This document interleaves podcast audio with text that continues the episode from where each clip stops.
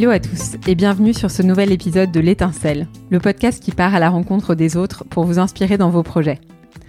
J'enregistre alors que le confinement touche à sa fin et j'espère que vous allez tous bien.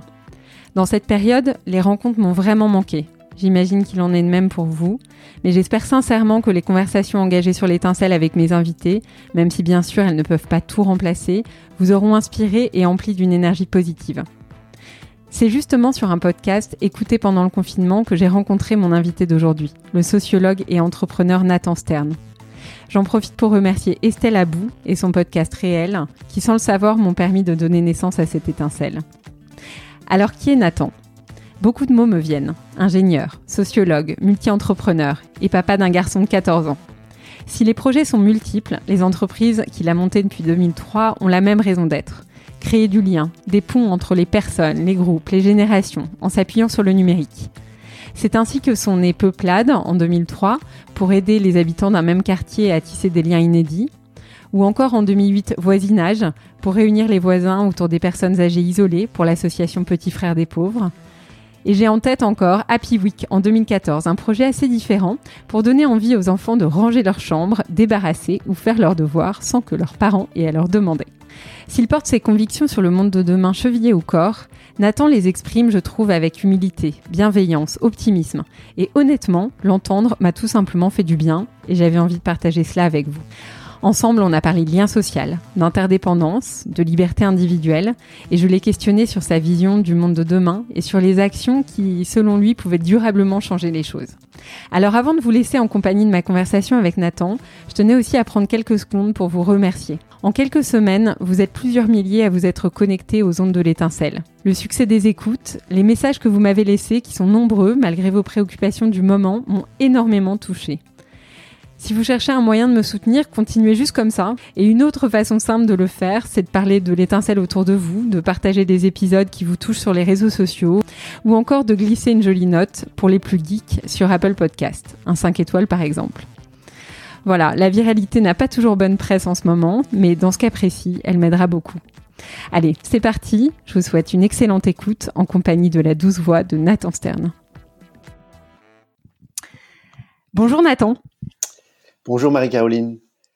Je suis vraiment très très heureuse d'échanger avec toi aujourd'hui. Euh, tu es une de mes belles rencontres virtuelles euh, de sous confinement puisque je t'ai entendu pour la première fois dans un podcast. Et eh bien moi je te remercie de, m'inviter, ça me fait très plaisir. Alors ensemble, euh, j'aimerais qu'on discute un peu du monde de demain. tu as un parcours vraiment qui est passionnant, donc on, va on va en parler un petit peu avant de rentrer dans, dans certains thèmes si tu le veux bien. Tu as eu la chance de trouver très vite du sens euh, dans ton métier. Pour toi, c'était quelque chose de déterminant, de faire quelque chose qui, avait du sens. Euh, et ton premier terrain de jeu, justement, ça a été le lien social, en créant par exemple dès 2003 le réseau social Peuplade qui était fait pour rassembler les habitants d'un même quartier. Et ça, c'était 2003, c'était un an avant le lancement de Facebook. Hein. donc on est vraiment au tout début des, des réseaux sociaux. Pourquoi cet intérêt pour le lien social au départ?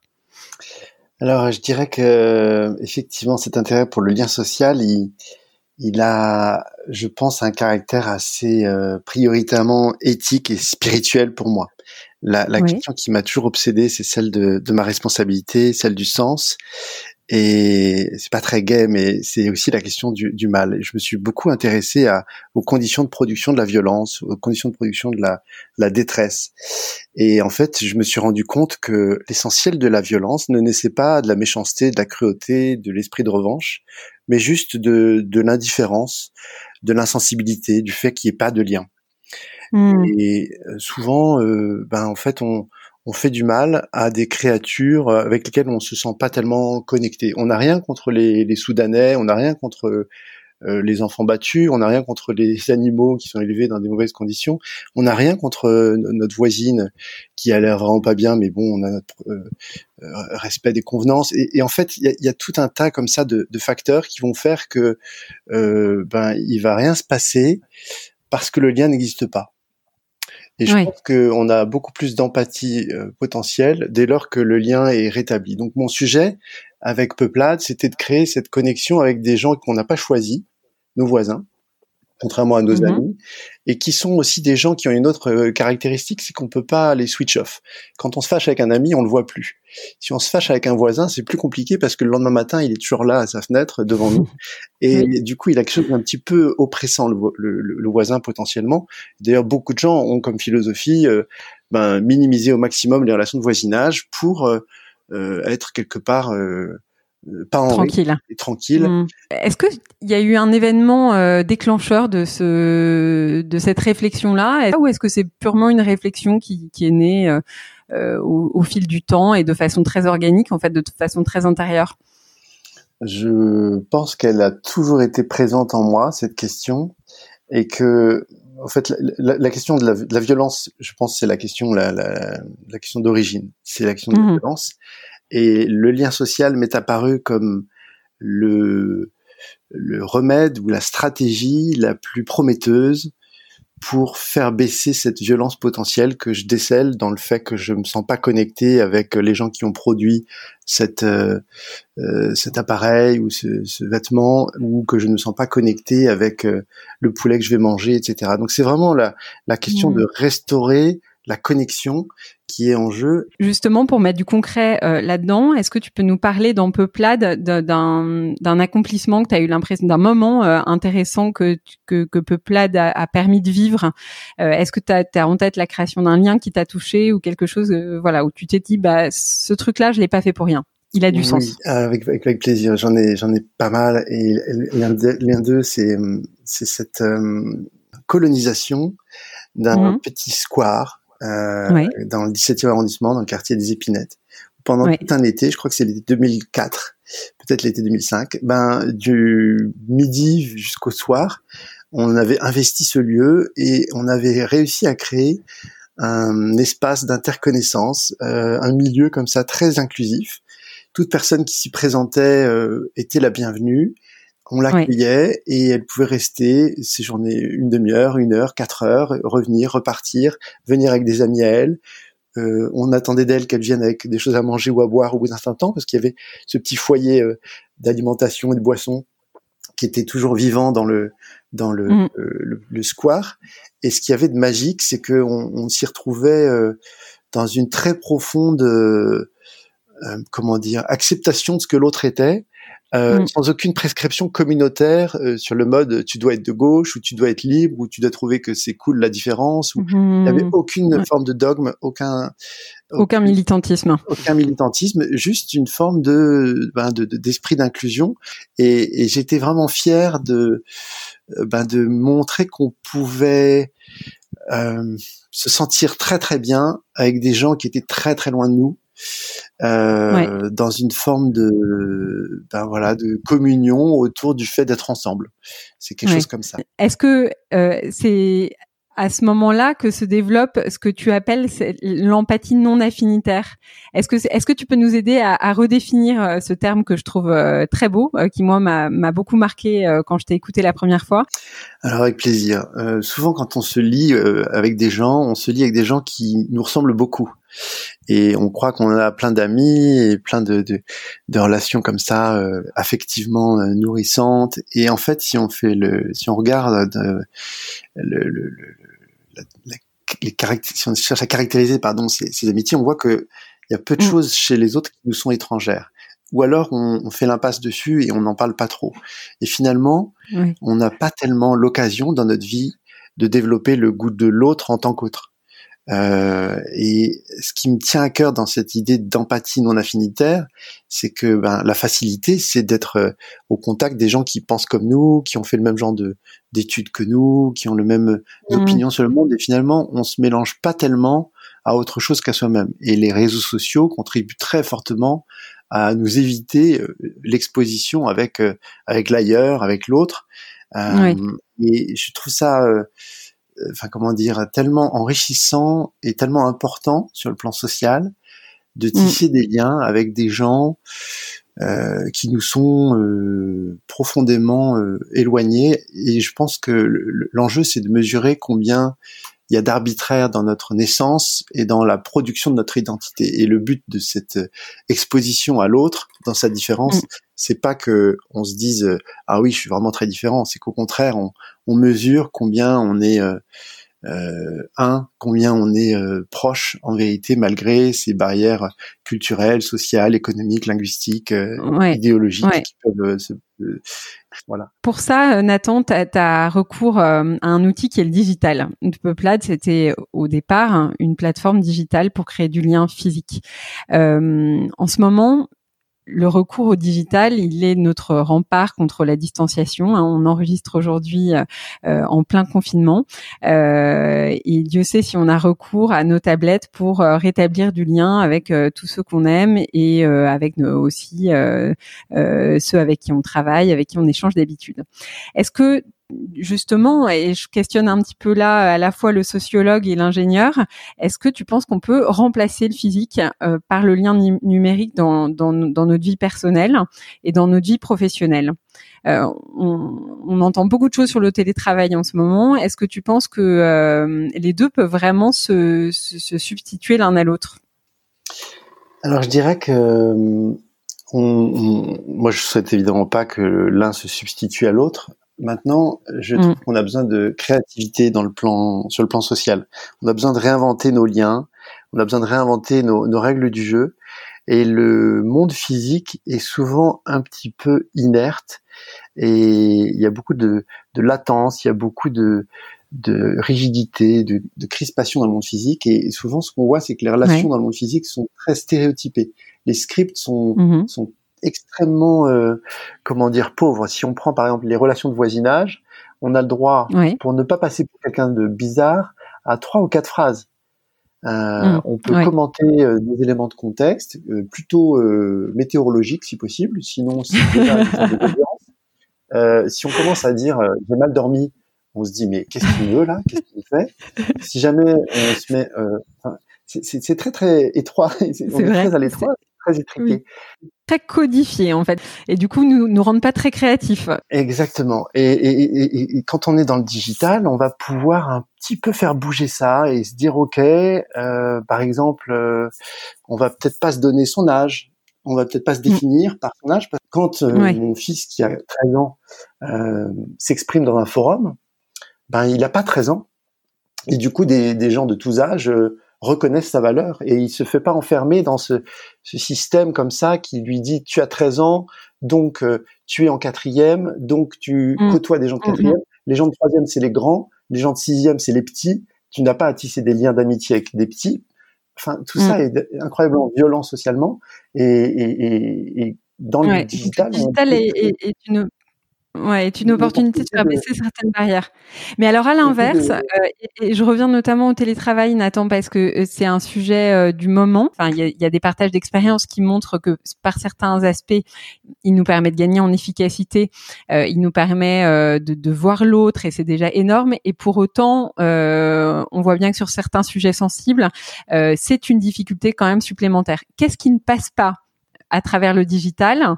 Qui passe à travers le lien physique. À quoi tient euh, à un moment donné la nécessité de se rencontrer je, pense que elle tient euh, au, corps en fait. Nous avons euh, des interactions très mentales quand elles sont digitales. L'essentiel du non-verbal qui est porté pas nécessairement par le visage, mais aussi par les bras, les mains, le, le corps ne passe pas. Donc on a une, une relation qui est vraiment tronquée. Euh, mmh. Et ce qui nous reste, c'est très mental, c'est très cérébral, c'est des mots, euh, des expressions de visage parfois.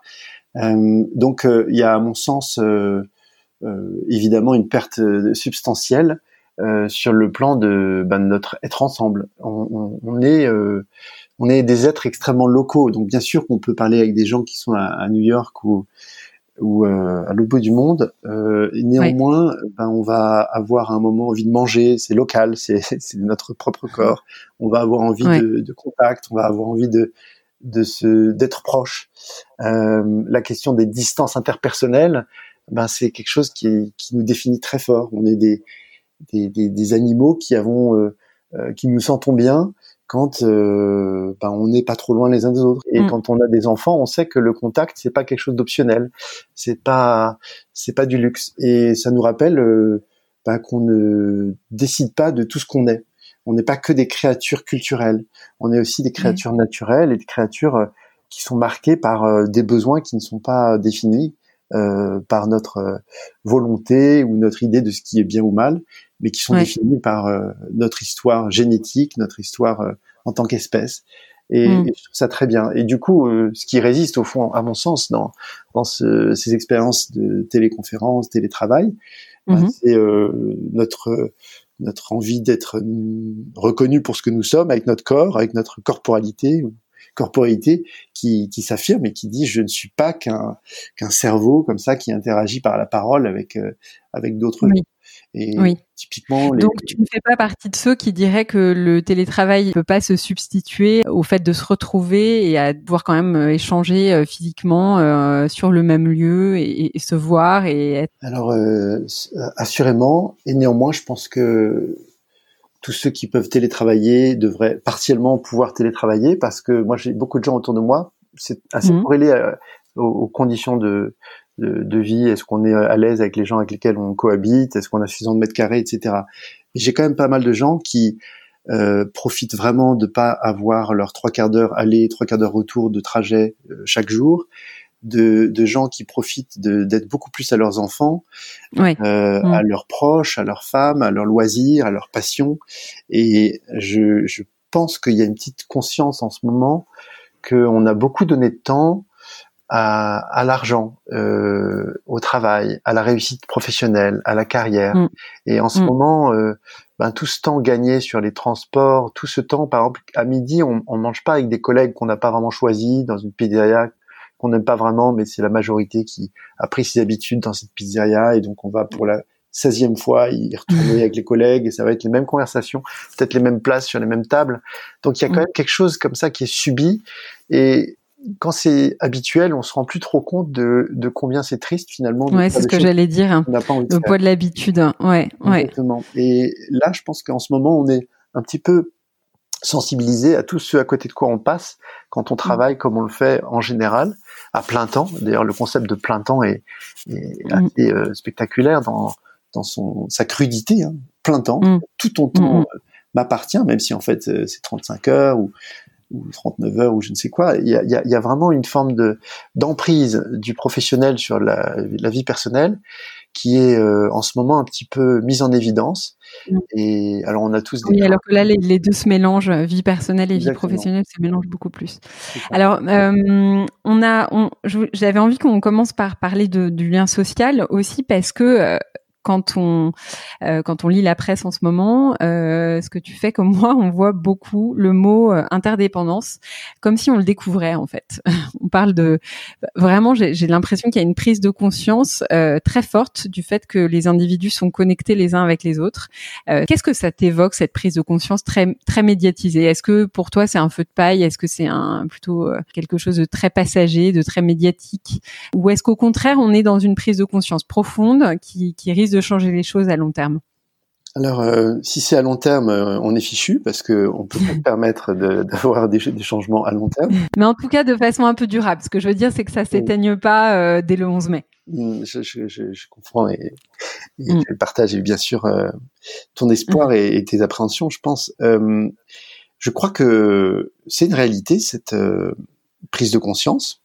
Ouais. Je crois que c'est pas la première fois qu'on prend conscience et je crois que euh, intrinsèquement, ça, ne suffit pas euh, à changer grand-chose, au sens où même si on a conscience que ce que vivent les Syriens est épouvantable et qu'il faut leur venir en aide, bah en fait, euh, dès qu'on se penche sur ce sujet, on se rend compte que c'est très compliqué et on sait bien qu'il y a une interdépendance et que ça va avoir des impacts. Mmh. Mais bon, on sait bien qu'il faut peut-être acheter plutôt ailleurs que sur Amazon. Mais c'est tellement facile, c'est un petit peu irrésistible. Et moi, je dirais que nous ne sommes quasiment pas régis par notre conscience. Alors, euh, on va voir euh, dans mon propos, je, je, je, pense que ça change quelque chose, que notre conscience de cette interdépendance soit accrue. Mais mm-hmm.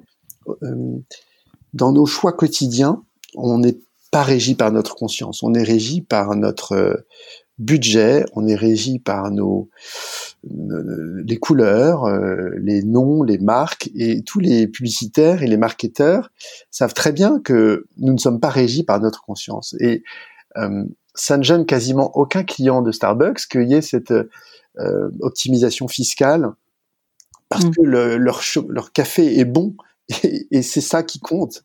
Ouais, il y a le côté convenience en fait, beaucoup dans les actes de consommation. Et c'est une véritable il y avait un article dans, le Washington Post, je crois, sur la, tyrannie de la convenience. Euh, et, ce que disait le papier, et je crois que c'est tellement vrai, c'est que euh, si c'est plus pratique, si c'est moins cher, si c'est plus rapide, ça gagnera inconditionnellement. Que derrière euh, l'actionnaire ou l'entrepreneur soit un, un, un, fou ou un psychopathe, ça nous est profondément indifférent. Si le café ou si, enfin, en l'occurrence, je suis mm. quelqu'un de, de, passionnant et je veux pas du tout le faire passer pour, euh, mm. mais c'était le, le, CEO de mm. Starbucks. Mais Starbucks, ouais. Euh, c'est, c'est, ça nous est profondément indifférent de savoir dans quelles conditions ce t-shirt a été produit, si le prix est suffisamment bas. Et donc notre vrai driver. Ouais, ou en tout cas, ça va être un questionnement d'une minorité. Euh, je pense que certains se posent la question, mais euh, c'est vrai que c'est pas un mouvement massif. Euh, le, le, succès de la fast fashion le, le, démontre, je pense. Tout à fait. Et, et, et bien sûr que c'est en comment dire. Le public qui est sensible à ces questions d'écologie, de, de durabilité des vêtements, est aussi le public qui consomme le plus de vêtements. Euh, mm. Et, mm. et, qui a le plus de sensibilité à la mode, etc. Et la mode est intrinsèquement une industrie euh, par nature qui va favoriser euh, une forme de d'excès et de, de, surconsommation. C'est dans son ADN mm. à la mode. On peut pas, mm. on peut pas dire qu'on aime la mode et avoir des vêtements d'il y a 20 ans. Mm. On a fait soi-même. Enfin, c'est pas comme ça que ça marche. Donc, euh, c'est une prise de conscience euh, et, éventuellement. Mais ce que tu es en train de me dire entre les lignes, c'est que euh, derrière, il y aura pas forcément de pour action. Alors justement, je pense qu'il y aura de l'action cette fois-ci parce que on va de plus en plus avoir des, des voix qui nous alertent sur le fait que on est un petit peu facile à pirater, comme le dit euh, Harari, qu'on est très facile à hacker et que mm. toutes les industries, tous les euh, États qui nous connaissent mieux que nous nous connaissons nous-mêmes euh, peuvent profiter de notre foi dans notre libre arbitre, de notre foi dans nos désirs, de notre foi dans nos valeurs, pour nous faire mm. faire ce que eux ont envie qu'on fasse. Et le soupçon sur cette aliénation est, à mon avis, va être de plus en plus fort et c'est lui qui qui peut nous libérer. Et aujourd'hui, mm. pour moi, cet euh, euh, intérêt des gens et de nous pour les valeurs fait partie de l'aliénation. Le fait de s'identifier à ces valeurs euh, contribue à notre enfermement et au fait qu'on soit vraiment les, les jouets de, ben, de systèmes qui qui ne sont pas euh, des systèmes émancipateurs euh, et donc et qui ne vont pas dans le sens d'un d'un bien commun. Mais du coup, si je suis très très concrète euh, et que je te que moi je, je, je réalise donc que je suis en train de me faire hacker, euh, que je bois mon Starbucks le matin, que j'achète mon t-shirt chez H&M à midi et que je rentre en SUV chez moi euh, et que je réalise que tout ça en fait ça va contre euh, un certain nombre finalement de mes de mes envies profondes ou de mes valeurs profondes. Qu'est-ce que j'en fais? euh, pour toi, comment est-ce que je passe de la prise de conscience à, euh, à l'après et au changement? Je dirais en, en, consentant à des changements euh, qui exercent sur nous une forme de, de contrainte. Euh, donc le, le, fait de faire société suppose qu'on se mette d'accord autour d'un contrat social. Aujourd'hui, mm-hmm. il y a beaucoup d'externalités négatives qui ne sont pas intégré dans le prix des choses. Donc on ne paye pas euh, euh, sa croisière, son billet d'avion, son t-shirt au prix auquel on le paierait si les impacts sur l'environnement, sur euh, les droits sociaux des travailleurs qui les ont produits, sur la nature étaient pris en compte. Et je pense que on, grâce au progrès de cette sensibilité à notre interdépendance, on va de plus en plus se rendre compte que on ne peut pas se passer d'un système qui nous prive de certaines fausses libertés euh, mmh. au profit d'un système qui préserve la possibilité de notre liberté. Si concrètement on continue de, de dégrader euh, l'habitabilité de la Terre, notre liberté première, qui est la liberté d'habiter la Terre, elle va être euh, battue en brèche. Mmh. Du coup, on est en train de, de, de, sacrifier la plus grande de, de nos libertés, c'est la liberté de vivre euh, mmh. ou de survivre, à notre à, notre liberté de d'aller où on veut quand on veut, en voiture ou en avion. Oui, c'est mmh. que contester cette liberté-là, ça va nous induire une certaine frustration. Mais cette frustration, on va pouvoir ou non euh, l'appréhender avec détachement et avec une forme de haussement d'épaule si on a été préparé au fait que nos désirs ne sont peut-être pas nous ou que si nous restons tous asservis à nos désirs ou même à nos valeurs, et j'en dirai un mot tout à l'heure, euh, peut-être, euh, ben, c'est fichu. Je, je, pense que c'est très tragique, mais tant qu'on n'a pas cette prise de conscience qu'on est enfermé dans nos propres déterminismes, ben on va toujours être dominé par notre appétit pour les bons prix, les bonnes affaires et euh, les exonérations euh, qu'on pourrait s'accorder. Ouais. Ce sur quoi tu es en train de mettre le doigt, c'est quelque chose euh, sur lequel j'ai beaucoup accroché quand euh, je t'ai entendu pour la première fois parce que on, enfin à titre personnel, j'avais du mal à m'expliquer euh, la schizophrénie qu'on peut avoir entre une sensibilité très forte pour des événements, des catastrophes naturelles, des, la dégradation de la planète, etc. Et puis à côté le maintien quand même de comportements qui sont qui sont pas forcément écolos, une une un tri par exemple approximatif ou enfin voilà des exemples un peu de base du quotidien où on se dit mais c'est bizarre j'ai quand même un cerveau rationnel je suis quand même consciente que la planète va pas très bien et pourtant euh, je ne suis pas exemplaire sur le sujet donc euh, je, je m'expliquais pas très bien ça et en fait tu as apporté un éclairage qui m'a bah, permis de comprendre en fait les choses et les mécanismes et j'aimerais bien que tu l'expliques ici parce que ça va être un bon point de départ après pour se parler justement de la frontière entre la liberté individuelle et l'action collective. Ben, je dirais que on a été euh, influencé dans notre comportement par euh, des millions d'années d'évolution et mmh. que nous avons sélectionné les traits de comportement les plus propices à notre euh, survie et à notre survie dans un monde dangereux, un monde de, frugalité, de, de, disette, de manque, où la question de nos alliances, de notre appartenance au clan était une question vraiment de, vie et de mort. Pendant très longtemps, euh, le fait de ne pas être euh, bien accueilli par le clan était euh, synonyme de mort biologique. Donc on a un besoin d'appartenance, un besoin de statut, un besoin d'accumulation qui est au cœur de notre capacité à, survivre. Et mmh aujourd'hui, il y a quelque chose comme une forme de comment dire de, de, ben de d'effet pervers de cette euh, structuration, de ce déterminisme qui est absolument impérieux. Hein. On ne peut pas du tout euh, se dire tiens, je vais m'abstenir de respirer pendant quelques heures, ou je vais m'abstenir de vouloir accumuler de la ressource, ou je vais mmh. prioriser euh, les articles chers qui sont conformes à mes valeurs, même si c'est trois fois plus cher, il n'y a pas de problème, etc. Ça marche pas comme ça. On n'a pas cette liberté là. Mmh. Et c'est très difficile d'obtenir de quelqu'un qui dise je ne veux pas d'une augmentation. on n'est pas taillé pour ça. on, veut une augmentation. C'est une on ne peut pas ne pas vouloir. Euh, donc, à mon sens, tant qu'on n'a pas conscience de notre asservissement à ce déterminisme génétique, culturel, etc., on va continuer notre course. Et ce que Harari décrit très bien, c'est que Homo sapiens a toujours été un, c'est un mot un peu fort, hein, mais un exterminateur.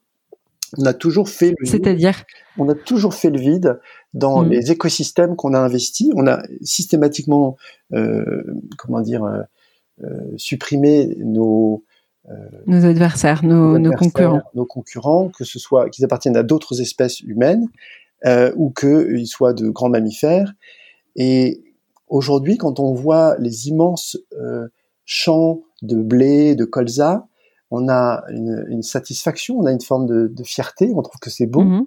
Mhm. Et en fait, il y avait des écureuils, il y avait des renards, il y avait des arbres, des chênes, des ormes, des hêtres. Et tout ça a été remplacé par qui ont disparu. Euh, ben une culture qui répond à notre besoin. Et euh, donc ça, c'est notre formatage en fait. C'est ce que tu es en train de, de, on, dire. On ne sait pas faire autre chose. On n'a jamais su faire autre chose. Et tant qu'on n'a pas à l'égard de ce formatage une forme de soupçon, et, et, que tant qu'on se dit pas si tout le monde veut une voiture, si tout le monde se sent légitime à avoir une voiture parce que les autres ont une voiture, ben, si ça, on n'arrive pas à enrayer ce, cette dialectique, ben on, on connaît la fin. Et, et, avec cette pandémie, on a un petit avant-goût que on n'est pas à l'abri de perdre le contrôle, que les choses nous échappent. Et c'est ce qu'il y a de très précieux dans cette, ce moment affreux qu'on vit en ce moment, mais qui est aussi un moment prometteur. Ben, c'est qu'on mm. on nous dit, vous voyez, des fois, l'homme n'est pas, malgré son expertise, n'est pas au-dessus de, de, tous les faits. la réalité des fois lui résiste. Et donc évidemment, il y a une grande humilité. La mort rôde comme ça dans la ville en ce moment. On a des, des, des, des gens âgés, des gens moins, moins pas spécialement âgés, qui sont euh, vulnérables. Peut-être chacun de nous l'est aussi à sa, à sa, manière. Et du coup, on, on se souvient que en fait, on peut pas faire sans. On peut pas faire sans le monde et qu'on doit trouver une forme d'harmonie et de, de place juste dans, dans cette. Oui. Oui, on est, on est sans doute en train de réaliser que euh, notre liberté individuelle s'est mue en un individualisme qui en fait est en train de se retourner contre nous. Mais, mais dans l'immédiat, on sent bien que euh, par rapport à tout ça, il y a, y a une peur de perdre cette liberté individuelle quand même. Et, et je la comprends cette peur parce qu'elle est pour moi, elle est, source de plein de choses positives aujourd'hui. Euh, quand tu vois les mouvements de solidarité euh, sur la base de l'engagement individuel, ils sont, indénombrables. Les, que ce soit les solidarités de quartier, que ce soit euh, les, les 16 000 volontaires qui ont répondu à l'appel de l'assistance publique des hôpitaux de Paris, que ce soit même des entreprises qui ont changé leur appareil de production pour produire masques, gel hydroalcoolique, etc on sent bien que toute cet euh, élan, il est, il est mu par une, par une liberté individuelle qui est, qui est formidable dans ces cas-là, parce qu'elle, elle exprime le meilleur de l'être humain, et, et, elle est aussi constitutive euh, de, de, notre société depuis 1789, parce que c'est euh, la, la, Déclaration des droits de l'homme et du, citoyen. On, on, a ça qui est très très fortement ancré en nous. En gros, est-ce qu'on doit craindre un peu que l'état d'urgence donne naissance durablement à une société dans laquelle on serait moins libre finalement après la crise?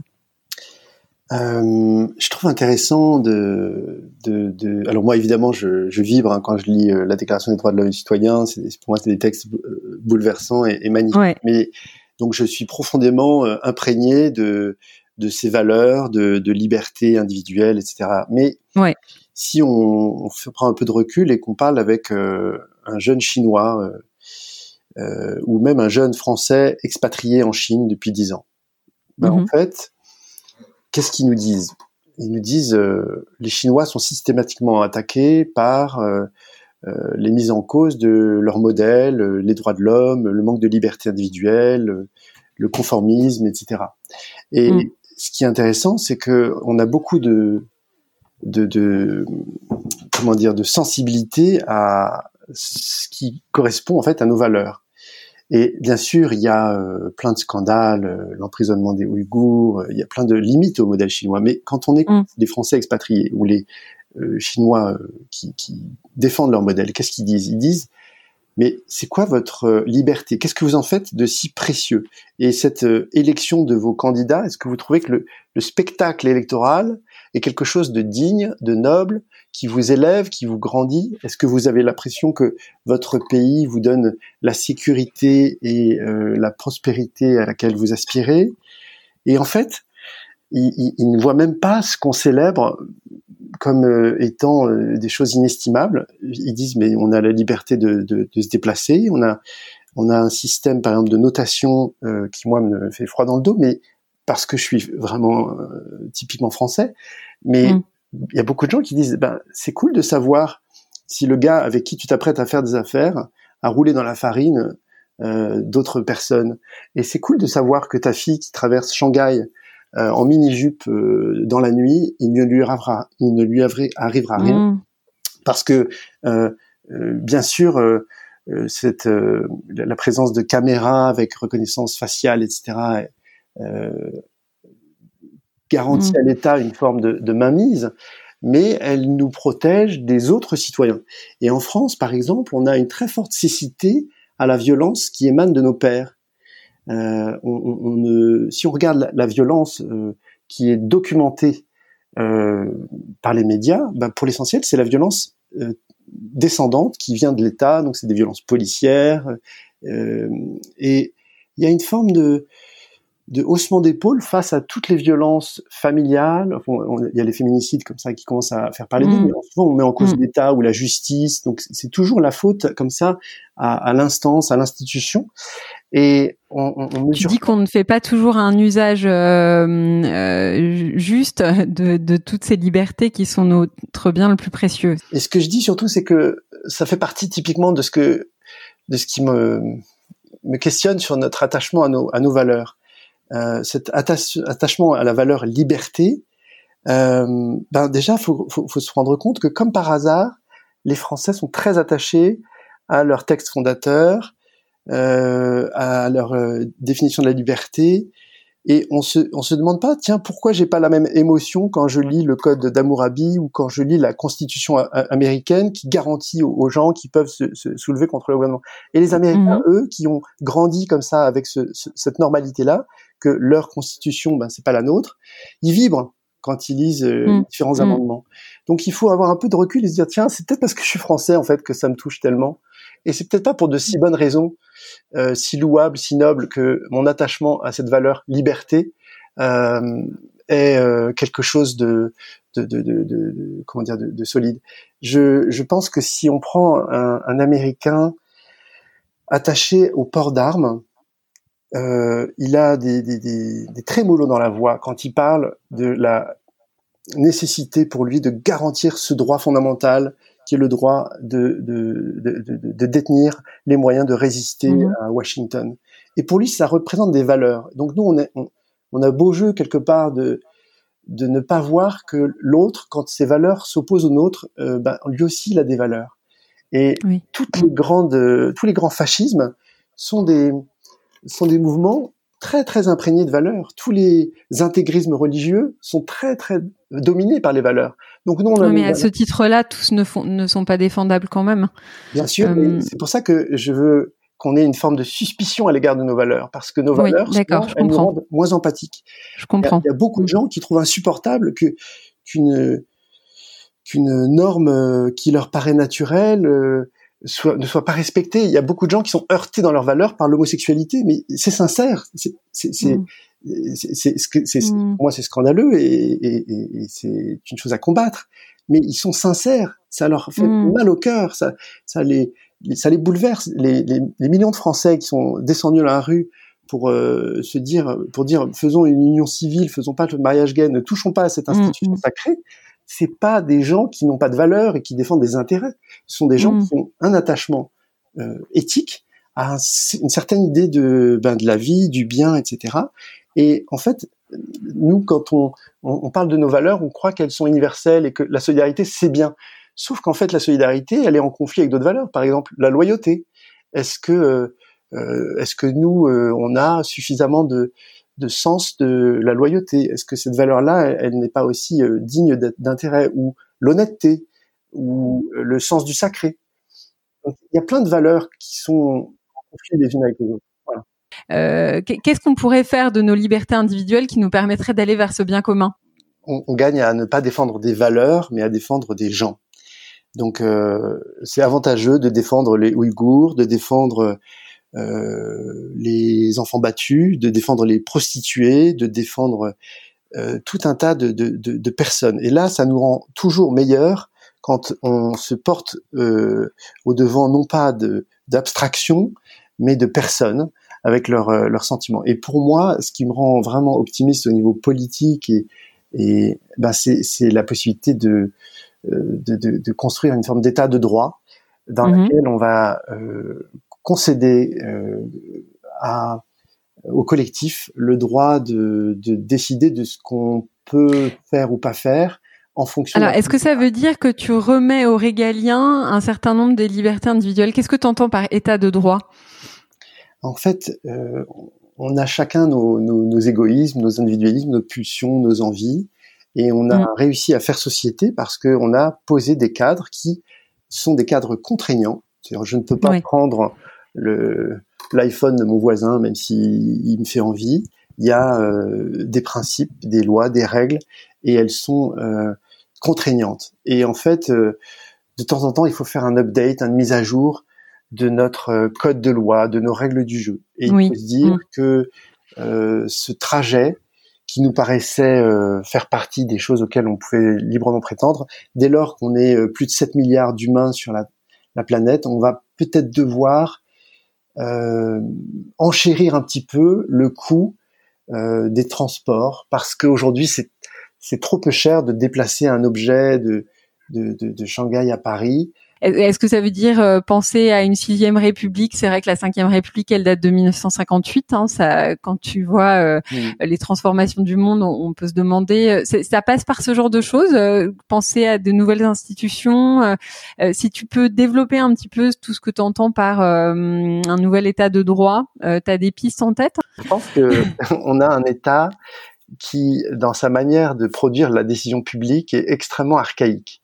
Euh, dans tous les domaines, que ce soit l'art, la science, la cuisine, on a compris mmh. que c'était intéressant d'aller voir ce que font les voisins.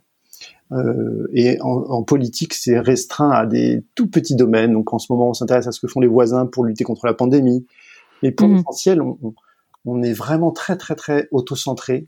On, mmh on s'en fiche profondément de ce qui se passe ailleurs, ce qui est toujours une erreur parce que le monde est un immense laboratoire et plutôt que de sortir de notre chapeau des tas de réformes euh, brillantes, on ne sait pas trop pourquoi, il faudrait mmh regarder ce qui marche ailleurs. Il y a plein de mmh. choses magiques que la Suède, le Danemark euh, et parfois les États-Unis ont inventées qui marchent très très bien. Je pense que c'est vraiment très très avantageux de de regarder. Euh, je sais pas, je prends l'exemple du Danemark, ils ont mis en place des, des, de manière très euh, déterminée euh, une fiscalité écologique. Mmh euh, et pour euh, les citoyens danois, c'est une fiscalité qui a vraiment du sens. On dit en gros, on veut que la, on veut enchérir ce qui est pas bon pour l'environnement et on veut favoriser ce qui est bon pour l'environnement. Ouais, Est-ce que vous êtes ok? Les, les, citoyens disent bah oui, c'est du bon sens et cet impôt-là, on est prêt à le payer. En France, on a des tas d'impôts que les gens trouvent vraiment terribles le, le fait d'imposer très lourdement le travail, c'est compliqué à justifier. Mmh, ouais, ouais, employer quelqu'un pour faire quelque chose de noble, c'est tellement mmh. cher. Pourquoi faut quasiment doubler euh, Faut donner autant à l'État qu'à son salarié? C'est étrange, alors qu'on fait quelque mmh. chose de bien. Donc, une fiscalité qui est plus environnementale, c'est une fiscalité qui peut être beaucoup mieux tolérée s'il ne cible pas le gazole ou telle catégorie de personnes dans une forme de, de, de, de cécité par rapport aux impacts sociaux sur la mobilité des gens, etc. Donc, pour moi, il y a un grand enjeu, c'est l'humilité en politique, aller voir ce qui se fait ailleurs, s'inspirer et créer une forme de, de base de connaissances. Euh, parce que ouais d'échange de best practice en fait comme tu le fais dans le milieu de l'entreprise et tu regardes la première chose que tu fais c'est de regarder ce que font les gens à côté de toi sur ton marché et de t'inspirer de ce qu'ils font de bien pour euh, pour, euh, pour aller euh, les implanter toi aussi et et gagner en agilité. Absolument. Et il y a plein de, de, de, villes et de pays qui inventent des dispositifs incroyablement efficaces pour résoudre des problèmes, résoudre le problème des vols de vélos, résoudre le problème des euh, des SUV, euh, de, de, du trafic. Mmh. Et en fait, euh, ben non, on veut toujours improviser. Et comme on, on, est français, on a une relation particulière avec nos, nos, nos idées, et on croit qu'on on croit très fort au, au, pouvoir des idées. Mais en fait, même une idée qui a été mise en place, c'est très dur d'évaluer ses impacts. Alors, une idée qui n'a même pas encore été testée nulle part, euh, on est sûr mm. de se planter quasiment, et on improvise comme ça, et qu'on on s'est même pas intéressé. Et comme tu le disais, la première chose qu'on fait dans le monde des entreprises, quand on nous donne un, une, on nous dit trouve une solution à ce problème-là, ben, évidemment qu'on fait une veille un benchmark. Mm. On regarde ce qui se mm. passe ailleurs, comment les autres y font. Ben, en France, euh, enfin en politique, et ça vaut pas que pour la France, ça vaut pour tous les pays du monde quasiment.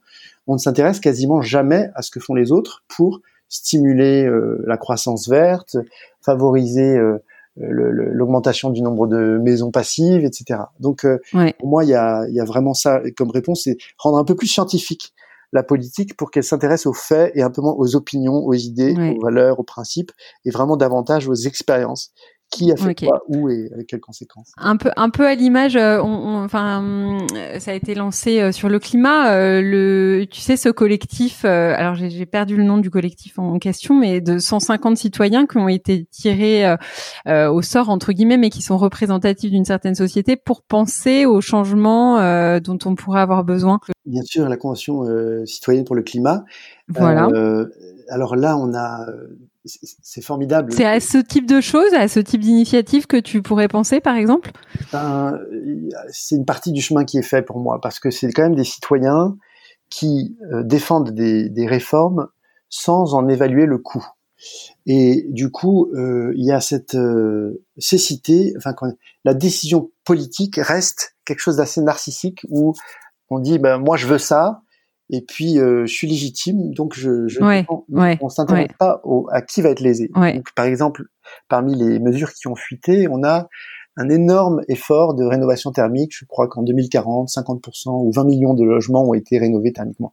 La mhm. rénovation thermique, ça coûte extrêmement cher. Donc il y a des dispositifs qui ont été prévus pour euh, euh, faciliter le financement de cet effort, mais il n'y a pas vraiment hmm. quelque part de d'abord. Ouais, ouais, je comprends. D'où l'intérêt d'aller regarder plutôt les best practices des pays pour euh, savoir euh, aussi ce qui se fait, à quel coût et euh, quelles conséquences et quels apports hein, de très concrets ont, ont, été permis grâce à ces mesures en fait, plutôt que d'être dans le. Et puis les nouvelles idées, d'accord. Moins aussi d'intervention de, de l'État comme fournisseur de ressources, parce qu'aujourd'hui le citoyen quand il quand il est consulté euh, dans le cadre des plateformes, ce qui se passe, c'est que il va euh, dire ce qu'il veut. Euh, et mmh. souvent, c'est pas une mmh. bonne idée de dire ce qu'on veut. Enfin, c'est très légitime, hein, mais c'est pas ça la politique. La politique, c'est créer les conditions d'une bonne entente, d'une compréhension de notre interdépendance, d'une création de valeurs euh, mutuelles, collectives. Et fond, c'est c'est intéressant de voir comment, par exemple, Airbnb, qui est une plateforme euh, qu'on peut décrire à plein d'égards, a vraiment réussi à créer de la confiance entre locataires et propriétaires. Ce que n'ont pas du tout réussi les, les politiques, euh, puisque aujourd'hui il y a, y a une, qualité du lien entre locataires et propriétaires qui est souvent euh, assez dégradée, c'est tendu, les, les contrats sont assez euh, rigides, mmh, des fois ça a des conséquences terribles. En ce moment particulièrement mmh. où il y a beaucoup de gens qui ont des pertes de revenus, ben mmh. le droit est assez contraignant, assez dur. Donc on, l'aménage comme on peut, mais il n'y a pas cette, ce souci de se dire au fond notre boulot, un peu comme Airbnb c'est son boulot, c'est de créer les conditions de la confiance pour que les gens se mettent à louer leur appartement. C'est quand même très fort de de la mm. part d'Airbnb d'avoir réussi à créer un niveau de confiance. À créer une fluidité en fait dans le exactement et une, mm. confiance. On est prêt à louer son propre appartement quoi. À des gens qu'on connaît pas. Ben, pour moi, c'est le boulot de la politique de faire qu'on se fasse confiance à un très haut degré parce qu'on sait que tout a été fait pour qu'on vive une expérience optimale, qu'on soit en sécurité et qu'on ait vraiment envie de partager. Pour moi, le boulot de la politique, c'est de faire qu'on ait très fort envie de partager, de s'ouvrir, de donner beaucoup plus qu'on ne donne les uns aux autres, qu'on se donne les uns aux autres. Et pour ça, il serait inspiré de, de regarder comment font ceux qui y arrivent à créer cette confiance Ouais, ouais, c'est un bel axe. Bah, je te remercie euh, pour cette vision euh, qui, est, qui est concrète du coup et qui permet de mettre des, des mots euh, euh sur sur ce qu'on pourrait faire différemment. alors j'ai envie, avant de te poser ma, ma traditionnelle question qui clôture les épisodes de l'étincelle, j'ai envie de te poser juste une dernière question. C'est comment justement tu rêves le monde de demain? Si tu devais me donner un ou deux axes euh, qui seraient clés pour toi, ça serait quoi?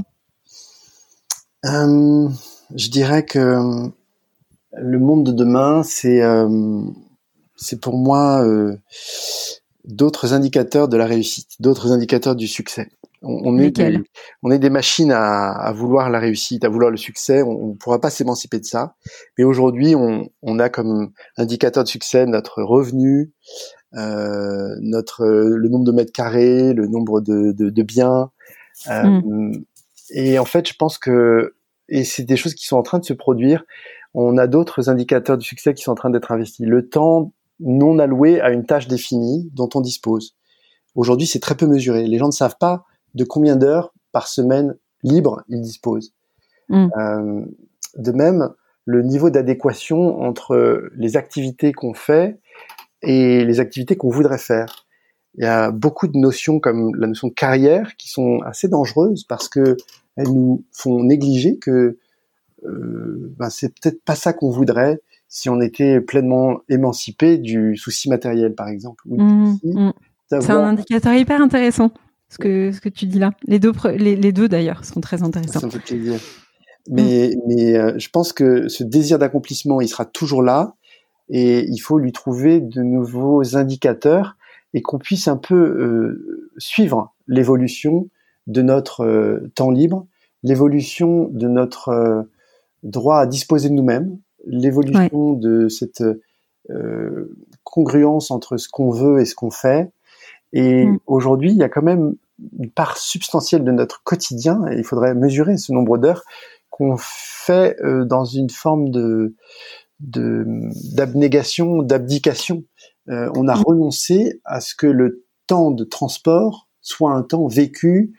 Donc on va se, on va écouter la radio, mais parce qu'on s'ennuie ou parce qu'on est captif de sa voiture ou parce qu'on est, on va. Donc il y a souvent euh, un, un, enjeu comme ça de ben, de reconquérir notre quotidien. Et pour moi, et reconquérir notre temps, ouais. Mm. Et, vraiment notre temps. Et je pense aussi aux enfants qui sont aujourd'hui mm. très très fort pris en charge par euh, le système scolaire. Mm. Et, et, si on prend la famille euh, nominale, hein, donc euh, les deux parents ont un travail, les enfants vont à l'école, des fois il y a les vacances, c'est pas toujours synchro avec les vacances des parents. Mm. Ben, c'est une, c'est une, un dispositif qui est pas très bien pensé. Il est pas très bien pensé pour les enfants, il est pas très très bien pensé pour les parents, et il faudrait pouvoir le remettre un petit peu en question. Ça suppose d'avoir un peu d'assouplissement euh, et puis plus d'autonomie, plus de liberté pour en revenir à, ce, à ce mot-là. Et ça suppose que les individus se, se, se s'orientent moins en fonction de ben des femmes, comment dire, des anciennes, des anciens fétiches, des anciennes idoles. Moi, j'aime bien parler avec les gens des RH qui disent c'est très dur de recruter en ce moment. les, les jeunes n'ont même plus envie de CDI ils pensent surtout aux voyages qu'ils vont pouvoir faire. Et... Ouais, ouais, bah, ils revisitent des critères de réussite. Ça, il y a 20 ans, avoir un CDI, c'était un, un, gage de réussite à la sortie de l'école. Aujourd'hui, j'en discutais avec une chasseuse de tête, c'est mon épisode 2, qui me disait, mais ils, veulent tout sauf un CDI, en fait. Mm. Donc, c'est vrai que là-dessus, il y, a des, y a des changements. Euh... Et ça, c'est très heureux. Ça va vraiment dans le bon sens. Ça, ça témoigne d'une reprise en main par l'individu de ses critères de réussite. Il va pas laisser une entreprise. Alors, ça a posé des problèmes dans d'autres domaines. Mais effectivement, ce qui est heureux, c'est de voir que des critères euh, de réussite peuvent évoluer de façon aussi euh, importante en fait, et qu'ils ils sont pas immuables. Nathan, tu me parlais en off d'un projet. Alors, je sais pas s'il est s'il est lié à, à cette euh, ce dessin des nouveaux KPIs dont tu nous parles là, mais tu me tu tu m'avais parlé d'un projet reboot euh, sur lequel tu es en train de travailler. Est-ce que tu peux nous en dire quelques mots? Bien sûr. Bien sûr. Euh, reboot, donc c'est un peu la, quand vraiment tout a raté, qu'on n'a pas du tout réussi à, à, faire que le programme fonctionne, ben on, on reboot, on redémarre la machine parce qu'on se dit euh, ça va pas fonctionner autrement. Et donc, euh, avec cette métaphore euh, informatique un peu trash comme ça, j'ai très très ingénieur social. c'est vrai, avec une dimension un peu digitale. Euh, je, je, pense que notre euh, boulot, c'est de créer des institutions euh, coopératives, collaboratives, à l'image mhm. de Wikipédia. Donc, créer des communs qui nous permettent de bénéficier de tout le confort moderne euh, sans avoir à euh, payer trop. Parce que notre boulet, au, le boulet mhm. qu'on a au pied, c'est vraiment l'argent. On a besoin de Alors, est-ce que tu peux nous prendre un exemple concret de ce que pourrait être un, ah. une déclinaison de reboot Avec plaisir. Euh, Aujourd'hui, quand on a des enfants et un boulot, bah, ça mhm. coûte cher dès qu'ils ont plus de 3 ans et que la CAF les prend plus en charge, d'avoir des babysitters, des nounous. C'est vraiment compliqué de gérer les mercredis après-midi, de gérer les sorties d'école parce qu'on ne quitte pas le boulot à 4 heures pour être à 4h30 devant ouais, Donc on va devoir aller faire l'étude, etc. Ça, ça, résonne tout ce que tu dis. Donc je vais être très intéressé par la, par la suite de ce que tu proposes. Voilà. Et si on regarde de près, on voit euh, des millions de papas et de mamans qui tous les jours font mhm. la même chose à la même heure et en parallèle. Et ils n'ont pas su créer les conditions d'une mutualisation alors qu'elle est assez euh, accessible a priori et que ça paraît mhm. beaucoup plus simple d'obtenir une entraide vraiment quotidienne, pas une entraide ponctuelle, ça ça existe déjà, de demander euh, euh, un petit coup de main, je suis coincé au bureau, que désolé, tu, veux bien y aller. On peut pas faire ça mm. tous les jours, on peut pas faire ça plusieurs fois par semaine. Et c'est un problème parce qu'en fait, la, demander c'est gênant. Et c'est gênant pour de bonnes raisons, parce qu'on veut pas euh, être un pic assiette, on veut pas non plus être la bonne poire de l'autre côté, etc. Donc moi, il y a euh, mille plateforme de partage à inventer, notamment autour de la parentalité, parce qu'il y a des parents qui peuvent très bien accompagner leurs enfants dans aimer se laver les dents, Et puis il y en a Mm. d'autres comme moi qui sont nuls et qui, qui font passer ça pour un genre d'hyper corvée catastrophique que l'enfant va euh, expédier le plus vite possible, alors que je suis sûr, enfin je vois bien qu'il y a d'autres familles où les parents ont su éveiller les enfants Transformer ça en jeu et ouais. et que ça Ouais, se passe ouais. super bien. D'accord. Ouais, donc une, euh, c'est une, euh, un partage un peu des, des, des compétences des uns et des autres et des disponibilités des uns et des autres, mais de façon euh, à, à ne plus être dans la demande individuelle, le dépannage et le deman- demander un service, mais plutôt dans l'organisation interdépendante, justement, si on doit boucler avec ce, ce, ce mot-là, c'est Ouais. ça? Et, et créer un Ok, commun génial. dans lequel on peut puiser. Et en fait, Mhm. le village, comme on pourrait l'appeler, il est incroyablement prodigue, il est très très généreux parce Mhm. que les gens Mhm. adorent donner, les gens adorent se rendre utile, mais pour autant qu'on les respecte, qu'ils aient l'impression que les choses sont sont comptées, enfin qu'on qu'elles Mhm. comptent.